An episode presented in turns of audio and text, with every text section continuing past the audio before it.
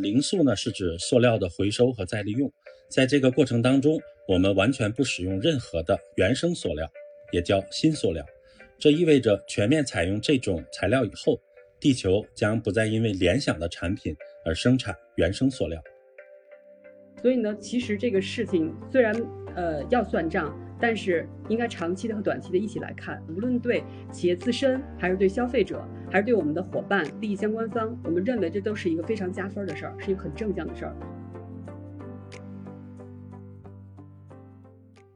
Hello，大家好，欢迎收听二维五码，这是一档科技评论播客，我们关注科技对人与社会的影响。我是本期主播建飞。塑料，一个让我们又爱又恨的材料。在它被发明后的两百年间，塑料因其防水性好、可塑性强、成本低等特性，在我们的现代生活中已经扮演了不可或缺的角色。我们用它包装食物、制作生活用品，当做去商场购物的袋子，制作电子产品的外壳和零部件，甚至制作成服装。但另一方面，同样是由于这些化学特性，各种类型的塑料也成为了环境污染中从不缺席的一员。部分塑料本身在高温或腐蚀环境下会产生毒素，危害人体和生态圈中的其他动植物；也有部分塑料本身不会产生毒素，但由于其很难被降解，因此被废弃后会形成塑料微粒，长期存在于环境中，甚至顺着食物链回到我们自己的身体。威胁我们的生命健康。尽管到目前为止，广义上塑料的完美替代品还没有出现，但在不同的细分应用领域，用其他更为环保的材料替代塑料的运动已经轰轰烈烈地展开。比如大家熟悉的餐饮领域啊。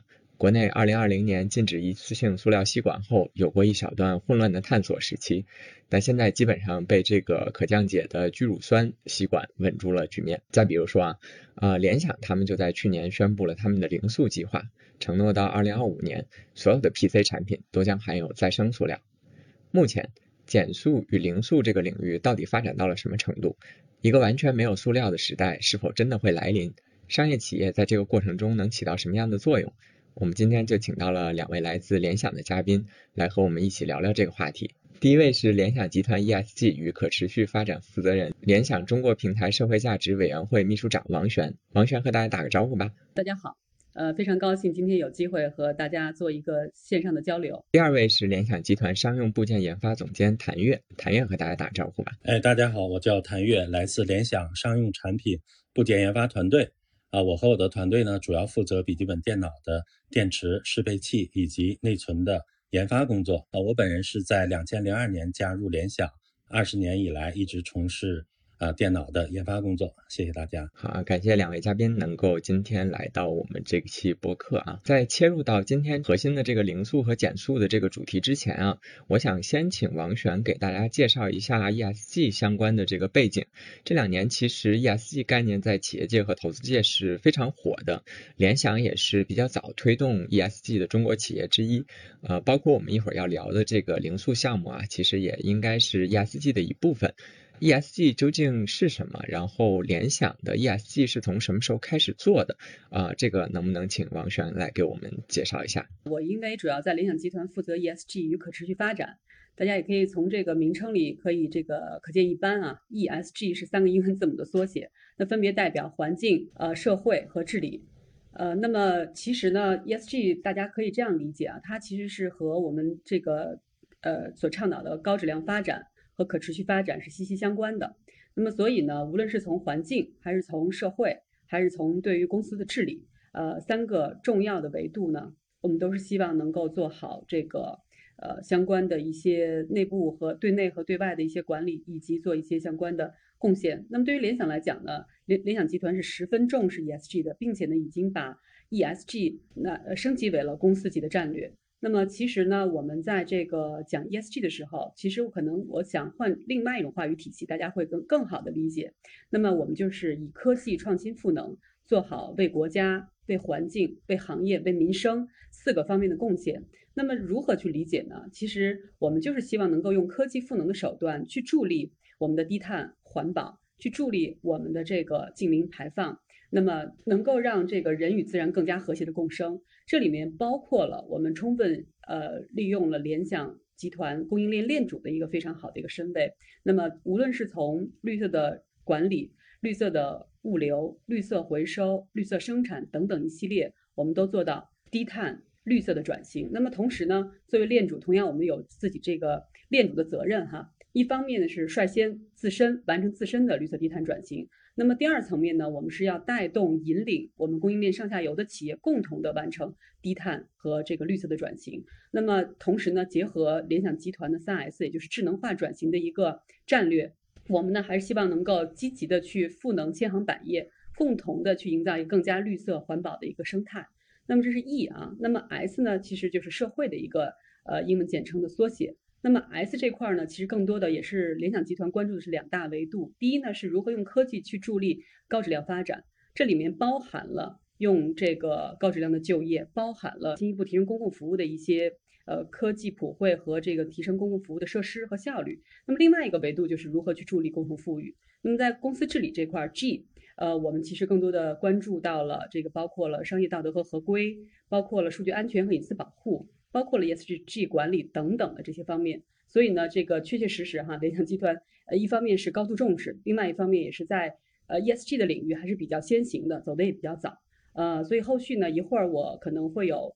更多的这个话题，更多的去展开和各位去交流一下联想在 ESG 的一些。呃，领域的一些实践的做法。我有一个问题好奇啊，就是联想是从什么时候开始关注到 ESG 的？然后，呃，在这个发展过程中，它会目标会有一些什么变化吗？其实呢，联想应该是比较早的就开始关注了。其实我们从二零零六年的开始就已经开始关注温室气体排放，得益于联想集团，呃，作为中国公司，也是在做一个全球化布局，呃，走的比较早的一家公司。那么。当时在做全球化的这个迈出这一步的时候，我们也看到了国际上面，尤其呃来自于国际的我们的一些竞争对手，或者叫做一些这个呃同类的企业，他们其实已经在 ESG 的领域开始关注，甚至已经有一些探索和实践了。所以呢，其实呃我们也给自己提出了更高的要求。那么就如何一方面呢是更好的去掌握这个国际上面 ESG 的最新的动态，当然也是一方面在学习，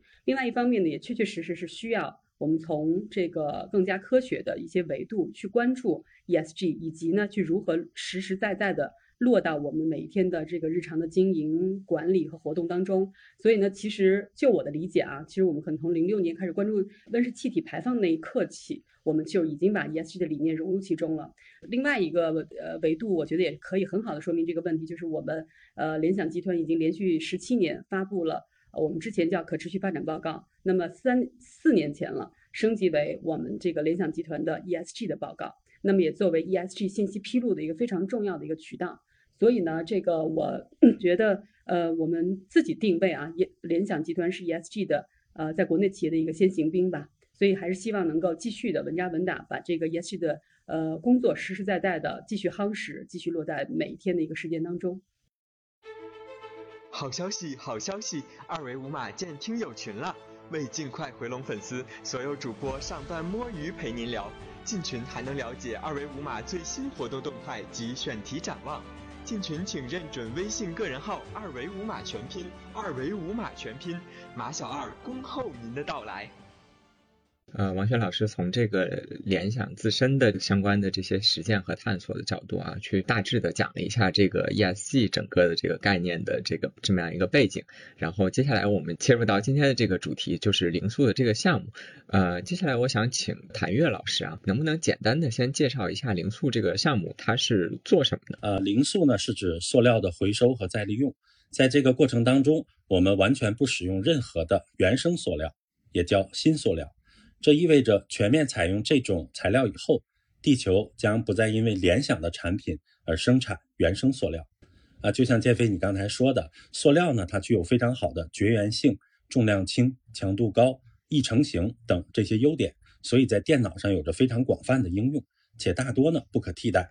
那这些塑料呢，都是通过石油的裂化加工生产出来的原生塑料。这些原生塑料的生产和废弃。不仅会造成大量的塑料污染，大量消耗原油，也会带来大量的碳排放。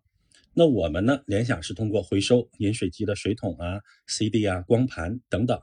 把它们经过破碎、清洗、造粒，再通过添加阻燃剂、增韧剂等各种添加剂啊，生产出来这种改性粒子，比例呢高达百分之九十五以上，再把它们使用到 ThinkPad 的充电器啊、电池等部件上。那百分之九十五，这里我要讲一下这个概念，是指一百克的这种材料中，这种回收塑料的成分呢要占到九十五克，剩余的五克呢是各种添加剂，里面不含有任何一克的原生塑料。因此呢，我们就实现了零塑料应用的突破。这意味着联想每年出货的数千万台 ThinkPad 电脑使用的适配器、电池将不再消耗任何的原生塑料，而是变为回收使用大量的废弃塑料，从而减少塑料污染，助力循环经济。我想问一下谭云老师，联想是从什么时候开始关注到零塑这个领域的？最初的初衷或者是说契机是什么呢？大概在二零一九年的时候，我们去针对笔记本电脑行业进行了一个调研，我们发现当时整个行业呢，一般使用的是原生塑料，或者是比例最高为百分之三十的这种回收塑料。那即使到了二零二一年、二零二二年，这一个回收塑料的比例也才提高到百分之三十到百分之五十。那我们联想经过了三年的努力，在二零二一年初量产成功，呃了这种回收比回收塑料消费后回收材料比例最高达到百分之九十五的这种材料到我们电脑的适配器，又经过一年的开发，将回收比例进一步提升到百分之九十七，并把它量产使用到我们笔记本的电池上。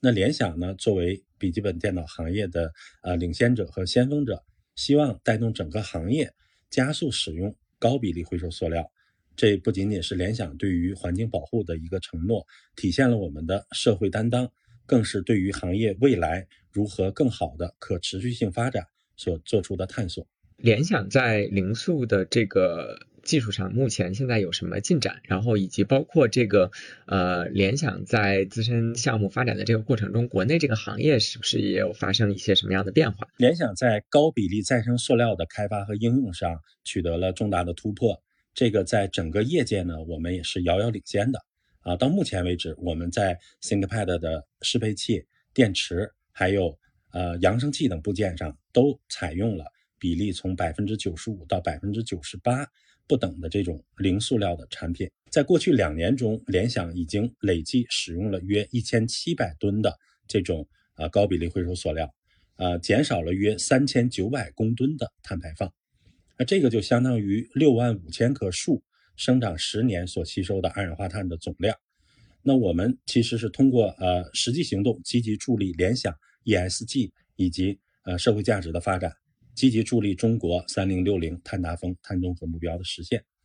在二零一九年，我们开始研发的时候，就像我刚才讲的，整个笔记本电脑行业最高用的这种回收塑料比例就是百分之三十，那意味着剩余的百分之六七十都是原生塑料。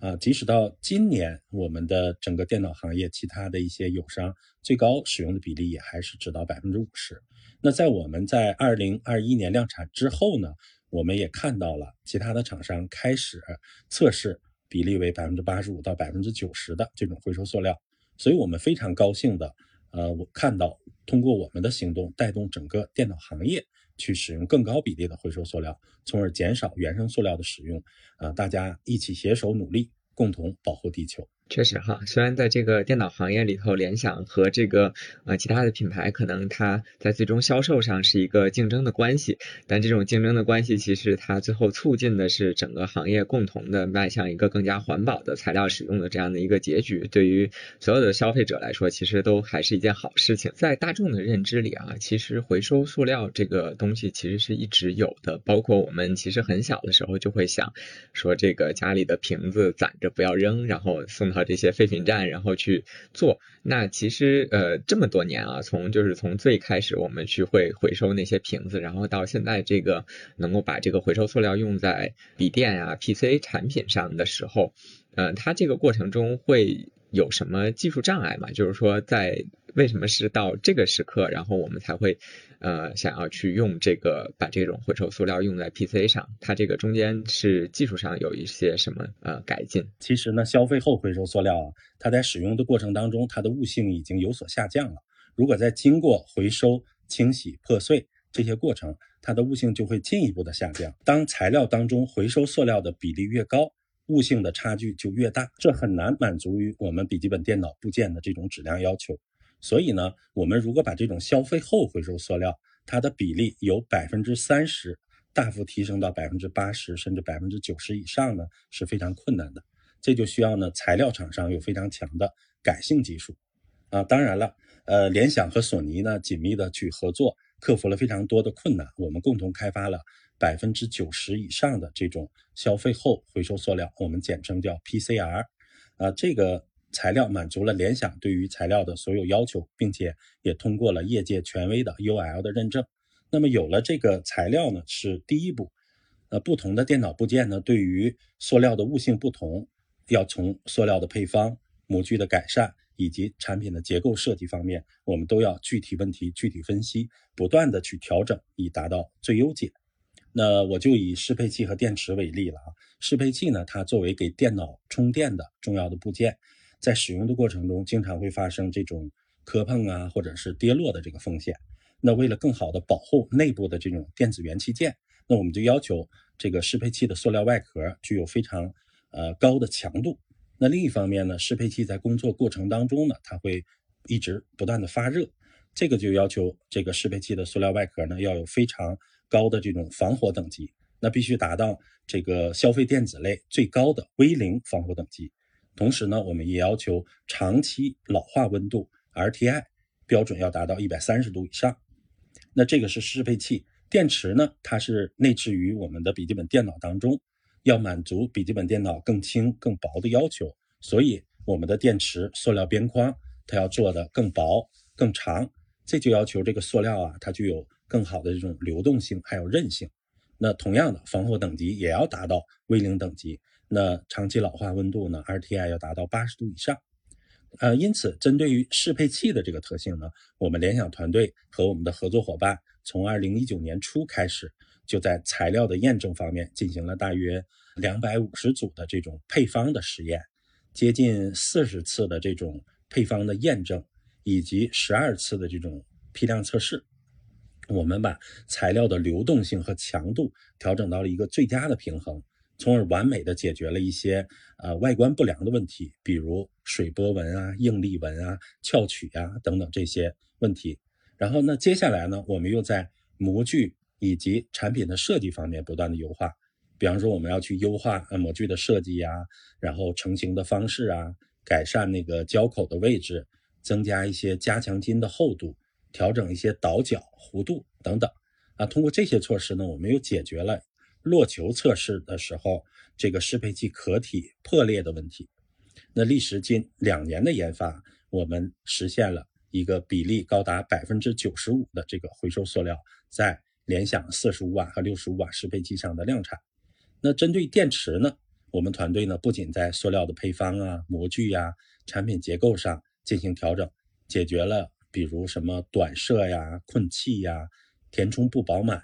以及锁耳断裂等问题，我们更是建立了这个联想的呃电池老化测试规范，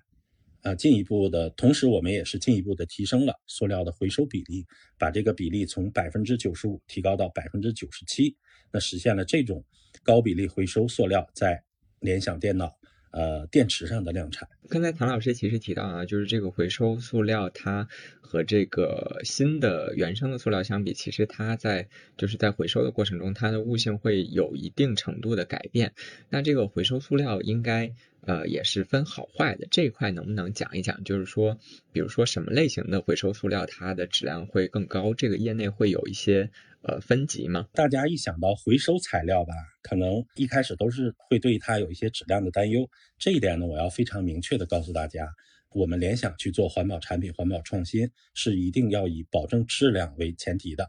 那从呃回答你的问题，从回收端来说，我们跟索尼合作，主要是回收那个饮水机的水桶。这个水桶它本身呢，它就达到了食品级的应用标准。并且我们回收的水桶都是这种一线品牌的饮水机的水桶，比如可口可乐呀、啊怡宝啊、娃哈哈等这些大品牌的这个水桶，质量呢相对来讲就更加可靠。这些水桶在回收过程当中呢，我们也会根据这个纯净度、使用的次数来进行分级。举例来讲，就是来源非常干净的，只是第一次把它回收破碎应用的这些水桶呢，我们就把它叫做 A 级料。那这些呢是用在质量要求高的产品上，而那些水桶就是使用时间比较长啊，过度老化呀，甚至是二次回收破碎再使用的这种水桶呢，我们就把它称为 B 级料。那它可能用在一些什么家居产品啊上面。另外的杂质比较多呀，而且混合了一些什么一次回收、二次回收甚至多次回收的这些水桶呢，我们可能就把它称为呃 C 级料。它一般用在一些对质量要求不太高的这种产品上。对于联想来讲，我们的回收塑料是一定要用这种行业 A 级的回收水桶。然后另外呢，我们还加严了对于有害物质以及这种塑料物性的管控。比如我们对这些有害的元素，比如卤素含量，我们要求是零检出。那这个标准呢，其实都远远超过了欧盟的 ROSE 的标准。那在应用端呢，ThinkPad 从它诞生的三十年以来，高品质一直是这个品牌的核心。我们早在二零一九年就开始研发，经过两年的验证，我们才能在适配剂上量产使用这种材料。而且 ThinkPad 它的测试规范呢是业界最严格的测试规范。我们这款高比例回收塑料呢，通过了 ThinkPad 所有的最严格的测试。另外呢，我们也搭建了对于材料以及成品的这种长期老化测试平台，我们来确保至少使用十年以上这种高比例回收材料。它的老化程度还是符合我们的使用标准。谭老师这个介绍能够听出来啊，呃，联想现在的这个零塑项目的它的回收塑料的这个回收端，好像主要是来自于这个饮水机的这种呃已经用过的这种桶。那这个回收链条它大概是怎么样一个什么样的方式？最早的时候追溯到最呃最上游的厂商。一开始的时候，我们发现索尼的这个材料主要是从中东这些国家进行回收，他们是将中东回收上来的，比方说水桶啊、CD 光盘啊进行清洗、破碎等操作，然后呢，再将塑料当中的杂质充分的去过滤，啊，最后呢，在改性厂进行改性，啊，高温造粒等操作，加工成了这种塑料改性粒子，再运输到国内。啊，我们呢就用这种粒子去生产我们电脑用的适配器啊，还有电池的这些外壳。我们发现呢，其实回收塑料呢，对于当地的环境保护以及经济的发展会起到一个比较显著的这种拉动作用。所以，我们决心将啊塑料的回收重心由中东的移回到中国国内。那目前呢，我们已经联合索尼在呃国内建立了这套塑料回收的体系，以便呢能够带动。国内塑料回收产业发展的同时呢，为中国更多经济社会发展以及环境保护做出我们啊更多的贡献。我们在福建啊、厦门啊等地方啊，充分进行了调研比比较，选择了更加优质的回收厂商来进行合作。呃，我们做这个事情是从二零二一年十月份起。啊，到年底三个月，我们就已经回收了两百吨的这种啊饮水机的水桶。那在二零二二年，也就是去年，我们已经将国内回收的比例，水桶的回收比例提升到百分之五十以上。那今年呢，我们会进一步的提高这个比例。我们的目标呢是达到百分之百，这些水桶都是回收。在中国国内进行回收，呃，其实对于这种回收塑料的再利用吧，呃，其实大众也还会有一个疑问，就是说，呃，回收塑料经过了这么长的一个链条，然后包括中间，呃，需要去重新给它做改性，然后加强它的强度，以满足这个我们的使用需求。其实，在这个成本上，我之前的了解其实比这个新的塑料应该是要高的。那目前这个联想这边的状态，它是一个什么样呢？就是。如果这个成本是比新塑料高的话，那作为一个企业的话，又怎么去平衡这种环保的诉求和这种商业竞争之间的这个关系呢？我们在导入这种高比例再生塑料的时候呢，其实不是简简单单的直接把这个材料就用在我们的笔记本电脑的产品上，因为在业界完全没有经验可循的情况下。之前业界最高比例是百分之三十的这种回收比例，那我们呃联想一下子把这个比例提升到百分之九十五以上，那这就需要在材料、呃模具、成型以及我们产品的结构设计等各个方面都要不断的去优化，那这些过程中一定会带来成本的增加。那目前来讲呢，呃这些成本的上升呢是联想内部呢在消化，并没有转嫁给消费者，这其实也是联想社会责任的一个体现。啊，我们愿意说，呃，带动整个行业向更环保、更绿色、更高比例的这种回收材料的应用转型和创新。在您做这个整个零塑的这个项目过程中，从您呃个人的角度，会觉得有什么感受是值得分享？我觉得我最大的一个感受呢，就是说联想真的是一家高度重视科技创新、高度重视企业社会价值的一个公司。比如这个零塑项目，从一开始的呃，二零一九年我们。想做这个事儿的时候，只是想说可以带动整个行业大幅减少原生塑料的使用，啊，从而减少原油的消耗，减少塑料对于环境的污染。那个时候呢，还没有啊三零六零碳达峰、碳中和，呃，这个目标，减碳呢，那个时候还没有这么热。反而呢，我们要面对的是非常大的技术难度以及成本上升的压力。但是呢，我们公司的管理层呢，就大力支持我们项目的启动。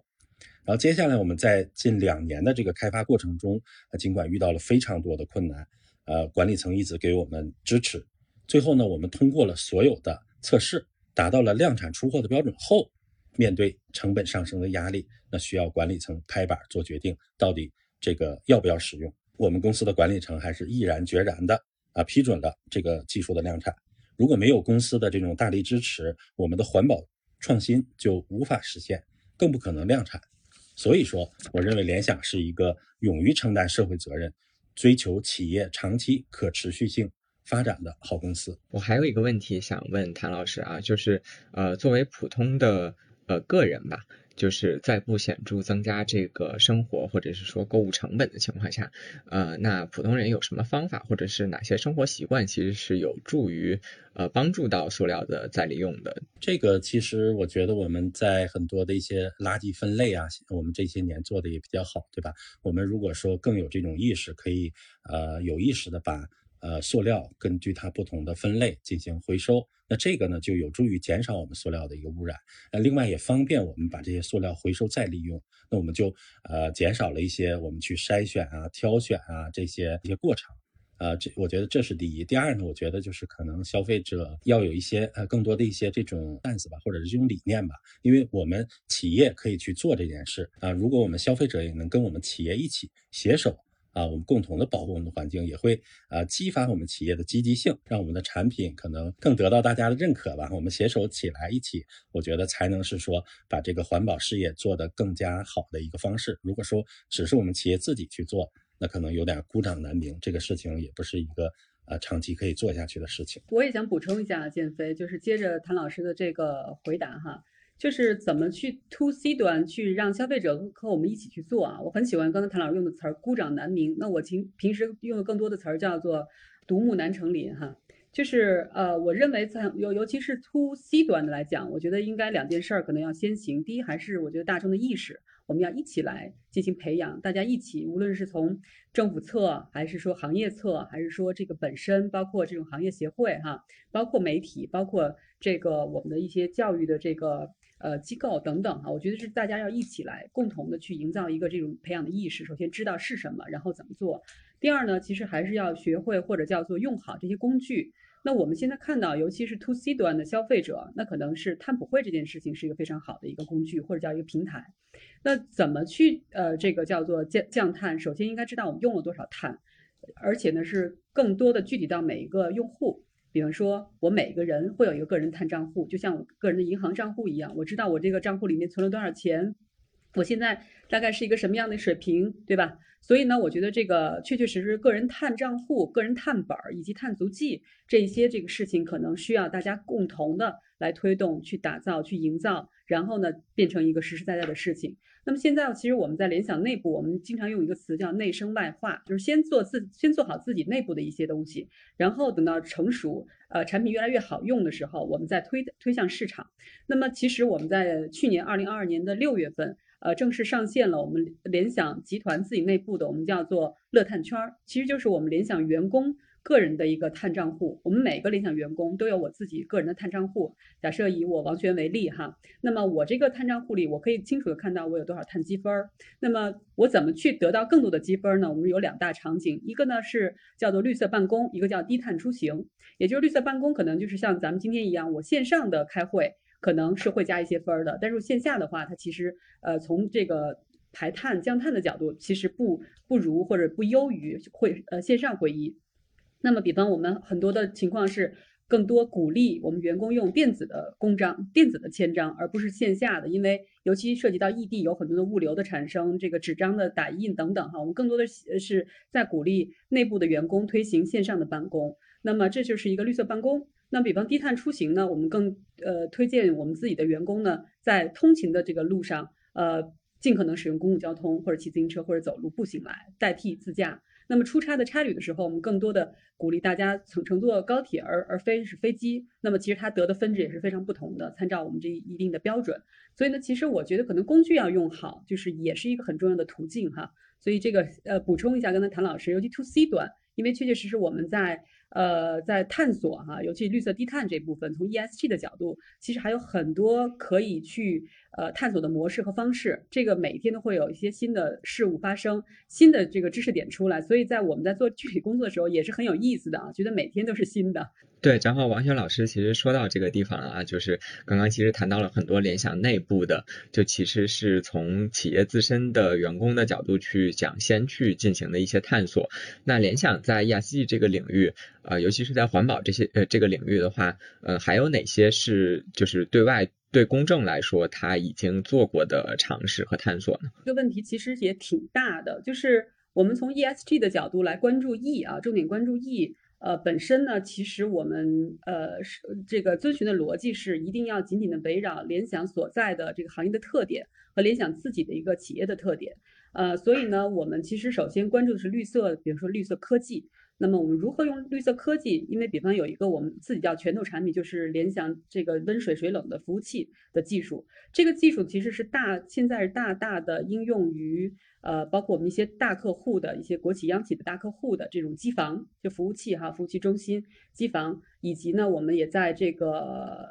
国内的南部和这个甘肃这边也都分别做了一些布局，也是在助力那个，在助力国家的这个呃东数西算的一个大的这个呃政策。其实呢，就是利用我们温水水冷的这个技术，我们可以把我们叫 PUE 有一个指标，能源效率的一个指标，可以降到一点一以下。这个数据是越小，证明它利用的这个效率就越高。那么其实比起风冷的之前，如果我这个数字没记错的话，较之以前传统的一些这个技术，我们可以降耗有效降耗达到百分之三十五以上。所以呢，这就是一个其实一个减碳的大户的一个手段。那首先除了绿色科技以外，其实我们刚才在一开始呃交流的就是绿色供应链。绿色供应链里，我们叫做五维一平台。那么其实这里面就包括了哪个五维呢？五维就指的五个维度，一个平台，五个维度就包括了我们这个绿色的生产、供应商的绿色的管理、绿色物流、绿色回收和绿色包装。那么其实今天我们谈的一个这个主题和我们的绿色回收、绿色包装也是 紧密结合的哈。除此之外呢，其实也大家可以看到，在二零二二年我们也是有几个大的事件。呃，比方我们这个分别得到了零碳工厂的这个 ICT 首张的零碳工厂的证书，这是我们呃在去年年底拿到的。另外呢，还有呃天津，我们其实现也正在打建一个从零就以零碳工厂的这个呃零碳工厂和零碳园区设计为理念的这个整个一个现代化的零碳的园区。那么其实说了这么多，还是。和我们联想集团的整体的碳目标、降碳的目标是分不开的，因为我们的这个呃整个联想集团的目标是到了二零五零年底之前实现整个集团的净零排放。那么在去年年底，就二零二二年的年底，我们也呃和今年的二零二三年初一月份，我们也正式对外宣布了，联想也是作为国内首家通过 SBTI，就是科学碳目标倡议的呃公司，我们正式的经过了。SBTI 的审核，并且我们现在是非常的呃这个很量化的，一步一步的去分解到每一个相关的 BU，就是部门去进行呃这个相关的减减碳减排的工作，去呃保证二零五零年底之前实现整个集团的净零排放。所以除此之外呢，我还有一个非常我觉得是一个好消息啊，也是让我很兴奋的消息，就是我现在所在的。呃，联想集团总部全球总部就在后场村，我们这个也刚刚完成了联想集团总部的碳中和大楼，呃，也拿到了北京绿交所给我们颁发的碳中和大楼的这个证书。那么我们呃至此呢，是完成了去年整个一个年度，二零二二年年度的碳中和大楼，以及呢，现在欢迎大家以后有机会来到我们未来中心，就是我们的展厅，也能够看到一个实时的展示我们如何这个碳中和大楼的一个排碳呐、还有整个的这个我们叫做无人驾驶的智慧能碳管理平台，可以看到实时的它一个一个运维的情况。呃，还有就是刚才刚刚才和大家呃分享的，就是我们联想员工的碳普惠平台乐碳圈儿。所以呢，无论是从范围三还是从范围一、范围二，其实联想集团现在都在积极的探索，呃，各种途径去实现我们这个首先呃联想集团的这个二零五零的净零排放目标。当然，更重要的是助力国家提出的三零六零的这个双碳目标。所以我们还是希望能够不断的哈，在这个路上继续探索，去尝试更多的呃这个新的实践，以及看到更多的这个解决方案，呃，从而呢能够实现内生外化。其实呢，建飞，我再补充一点啊，就是刚才您提给这个谭玉老师的一个问题，就是虽然成本有所上升，虽然我们现在是以这个塑料回收为一个例子，其实呢，在我们做 ESG 的也好，还是在做刚才介绍的绿色科技、绿色供应链、绿色工厂、零碳工厂、碳中和大楼、碳热碳圈等等哈，我们做的这些实践和探索，其实在短时间内都可以看到成本是有所上升的。当然了，也像谭月一样。呃，我们现在确确实实很多东西都是由企业我们自己内部消化，我们自己来承担，因为我们认为这是像刚才提到的我们头部企业的一个责任。那么同时呢，我们也看到了，其实在这里面，呃，联想集团它秉承一个很重要的理念，我们叫做坚持长期主义。其实 ESG 就是在想怎么把这个公司的业务做到我们叫做更加可持续的发展，更加健康的，呃，叫做基业长青的发展。所以呢，其实这个事情虽然呃要算账。但是应该长期的和短期的一起来看，所以我们还是认为，在投入这件事情上，从长期来看，无论对企业自身，还是对消费者，还是对我们的伙伴、利益相关方，我们认为这都是一个非常加分的事儿，是一个很正向的事儿。王轩老师正好谈到了这个联想作为一家企业，其实对这个 ESG 这样的一个态度嘛，我在做这种 ESG 的选题的时候，其实。呃，也会经常发现这样的一个问题，就是 ESG 这个话题似乎呃在公众认知上是有这样一种就是冰火两重天的这样一种感受的。一方面其实是企业啊、投资界，包括其实我们的政府也是是非常关心这个 ESG 的，包括这里面其实有一些民众也是这样看的。但是也有一些普通人啊，他其实觉得这个事情没有那么重要，就是他对这个事情的认同度不会特别高，然后甚至会有一小部分人他会对这样的。产品或者是这样的公司，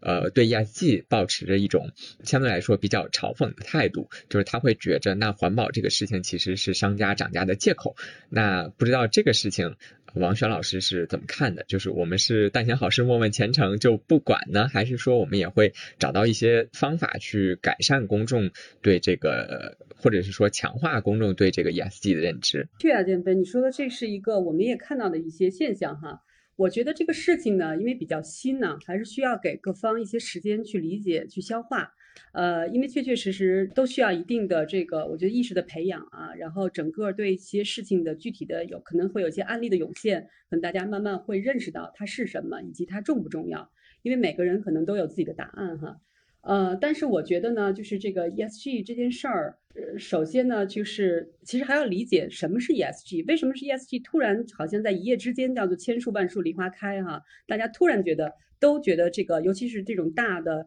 大的这种上市公司，然后一些头部企业似乎纷纷的都开始重视了，包括阿里也把 ESG 哈也纳入到了要升级为公司级的战略。然后包括腾讯也叫提出了 SSV 的这种社会价值、可持续社会价值的这个事业部，所以等等啊，其实都可以看到一些公司已经有一些大的动作和一些相应的一些这个实践的落地的一个方法。那么在我看来呢，ESG 首先我们要理解它来源，它为什么突然变得这么重要？其实 ESG 它是一个呃非财务绩效的一个指标。那么其实联想集团是在香港联交所上市的一家公司。那么我们现在也看到香港联交所在 ESG 这一块是做的比较快，以及呢现在我们看到了最新的一个修改，就是 ESG 报告。首先它是一个在其上市公司。必须强制披露的一本报告，也就意味着，凡是在香港联交所上市的公司，每年必须发布两本报告。第一本是它的财报，第二本是 ESG 报告。那么现在呢，今呃去年年呃下半年的时候，有更新的一版要求，香港联交所这边发出的就是财报和你的这个 ESG 报告要同步发布。所以其实给我们的更短的时间去呃准备我们每年的 ESG 的报告，或者说。呃更加提前了我们做 ESG 报告披露的这个工作。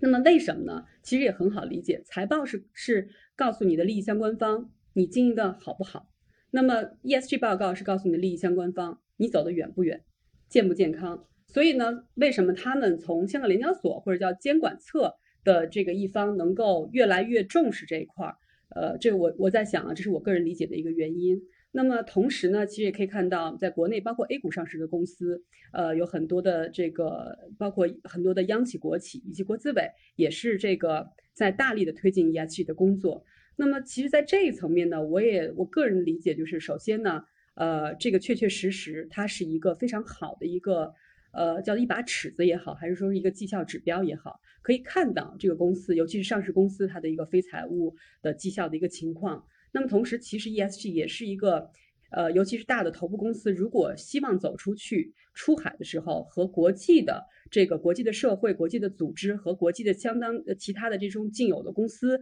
其实是一个非常好的一个话语对话的一个话语体系。那么其实我们在我们看来，这个无论是国际的层面还是国内层面，可能这个事情就是这个节奏以及这个紧迫性和必要性越来越重了。那么其实对于公众来讲呢，我觉得更好理解就是。呃，像我一开始介绍的，其实 ESG 大家可以不用去，呃，先先去深究它的这个 三个英文字母分别代表什么，可以理解它内涵是什么，就是高质量发展，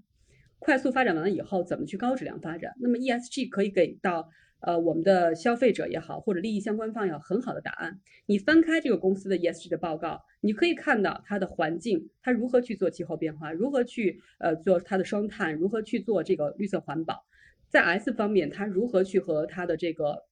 对消费者负责任，他做他的这个相关的贡献。那么在公司治理这块儿，他如何去治理他的这个呃公司的这个相关的，包括刚才说的合规，包括他的反垄断、反腐败等等。其实种种的这些案例也好，数据也好，定量的也好，定性的也好，就是给他的利益相关方明确的传达这个公司走的好不好，能不能走得远，我是不是可以对这个公司的未来发展有很强的预期。那么对于联想啊，具体回到联想集团怎么做的？我们其实在转换一个另外一个话语体系，我们就叫做社会价值。刚才也说了，联想的社会价值是什么？就是以科技赋能为这个我们非常好的抓手和标签，去做好为国家、为民生、为环境和为行业的服务，来贡献联想的社会价值。其实大家可以仔细听一听这四部分，本身为环境它就是 E 呀，为为这个民生它就是 S，然后为这个行业它既有 S 也有也有这个 E 等等哈。所以就是它是 ESG 的内核，但其实可能更加落地、更加接地气。我们的这个国内利益相关方更能听得明白哦，到底什么是 ESG？具体到联想集团，你们做了哪些的事情在践行这件事情？所以呢，这是我以上哈是我的一些理解。减肥对于普通公众，他的个体来说，他其实不太需要去理解这个 ESG 本身的这个概念的。他其实只要知道我们是这个企业正在做好事就行。但其实，呃，这样里面也会有一个认知的误区。比如说这个企业做好事的这个领域吧，可能印象最深刻的就是从最早开始会有一些企业出来，呃，会给大家去捐钱，所以大家会对这个企业去做社会责任的理解就变成了简单的一个说企企业赚了钱，我会再拿出其中的一。部分钱来去捐赠，然后去做一个好人。那现在是不是其实我们已经远远超过了这种认知了？就是企业是不是他在做这个为社会做好事的这个过程中，他其实是有一些擅长是其他的社会主体他做不了的？哎，我是这样理解的哈，就是你比方刚才说的这个捐钱，呃，或者叫做类似于最早可能捐一些学校哈，捐捐一些项目。这个更多在 ESG 的角度来看，它是 S 的一部分，并不能代表全部的 S，更不能代表整个的 E、S 和 G 哈，这本身就是三个非常呃平行的三个象限或者叫三个领域。那么呃，话说回来，刚才你的这种呃现象啊，就是有一些公司是不是觉得你赚了钱要去反哺社会或者去回报社会？这个本身我觉得也没什么可有意义的。如果说这个公司它确确实实是做得非常好，发展的非常好，然后他愿意去用他的一些特长去反哺社会、去回报社会，我觉得这个也应该是提倡的。那么其实这个我我自己个人理解就是，呃，还是要和自己的这个行业特征来来这个结合。比方说像联想集团在 S 领域，我们有一个非常重的一个板块叫教育。呃，我们其实就是在做乡村教育、乡村振兴。为什么呢？因为联想首先它有它非常好的硬件，我们有智慧大屏，我们有整个的一体机，对吧？与此同时，我们还有非常好的这个课程的软件，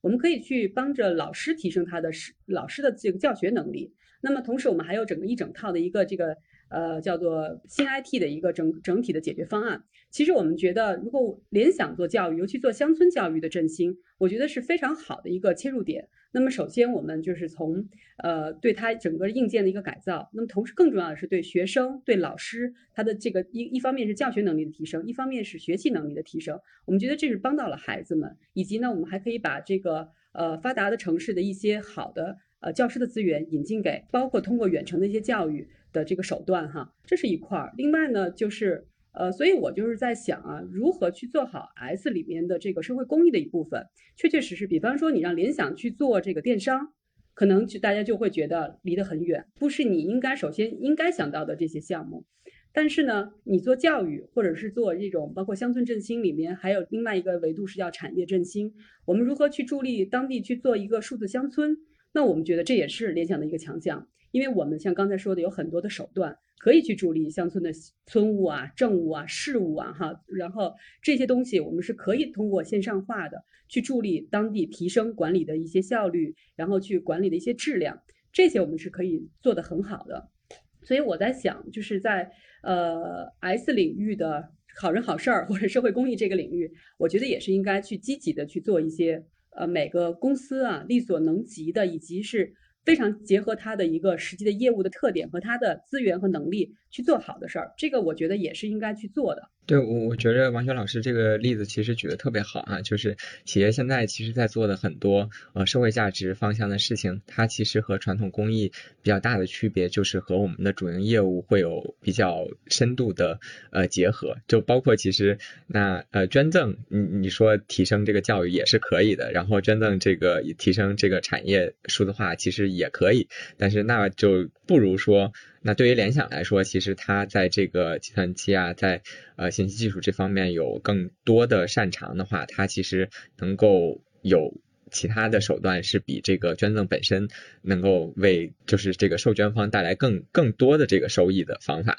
是的，建飞也是希望通过我们这个自己所长哈，我们一直说我们要用自己所长结合社会所需去做我们的公益，因为这个能保证一点。很清楚，就是可以走得很远。我们这件事可以一直做下去，因为这就是我们的所长，所以可以保证有需要的地方，一旦和我们去找好这个切入点，我们就可以源源不断的提供我们的帮助。假设我们去做一笔，呃，或做一个 一件事情，是不是我们所长的？那我很怀疑这件事情能走几年，是不是这波人换了，或者是呃我们资源这个呃要资源更难的时候，我们做不下去。但是刚才回到，包括我们在做生物多样性保护的时候，我们那个江豚，我们在做长江流域大保护那个江豚，也是用我们新 IT 的手段去为当地去做好数据的存储、数据追追踪、数据分析等等，帮助当地的科考队员们、科考的这个科学家们去做好对于江豚整个的保护。这个也是我觉得是一个很好的案例，就是怎么样去用我们自己擅长的手段和技术。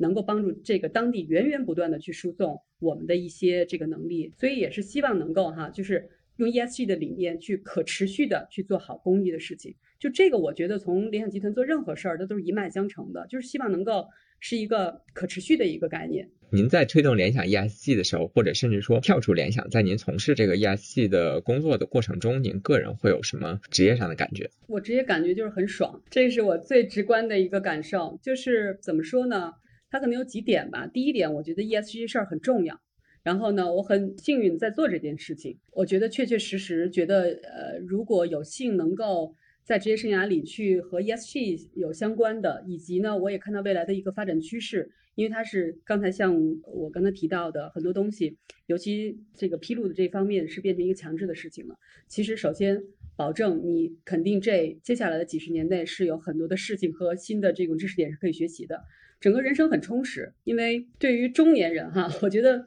呃，我我特别希望的或者特别喜欢人生状态是每一天都可以有充电的知识点，然后每一天都会觉得有一些就是叫 stay hungry 哈，就是你永远是一个想学习的是一个不饱和的状态，这点呢是让我觉得很爽，然后很重要。第二呢，我觉得联想集团它对于 ESG 的重视，是我加入联想之后。每一天充分的意识到的，因为其实，在 ESG 的这个圈子里，有一句话叫做 “ESG 要做得好，一定是一把手工程”。那么我来了以后，确确实实，我觉得呃，联想是说到做到啊，就是从上至下是非常非常重视 ESG 的，以及从下至上，大家就是我觉得经常在内部用的词儿叫利出一孔，大家还是希望能够从各个的业务的这个实际的工作里面去结合 ESG 的战略的定位和我们 ESG 的一个我们叫屋顶图哈，呃，去做好 ESG 的工作。所以这一点也让我觉得很爽，就是不是流于纸面，确确实实能够看到。呃，建飞，你也可以看到，我们去年年底，我们刚刚呢这个拿到了名胜指数三 A 的一个评级。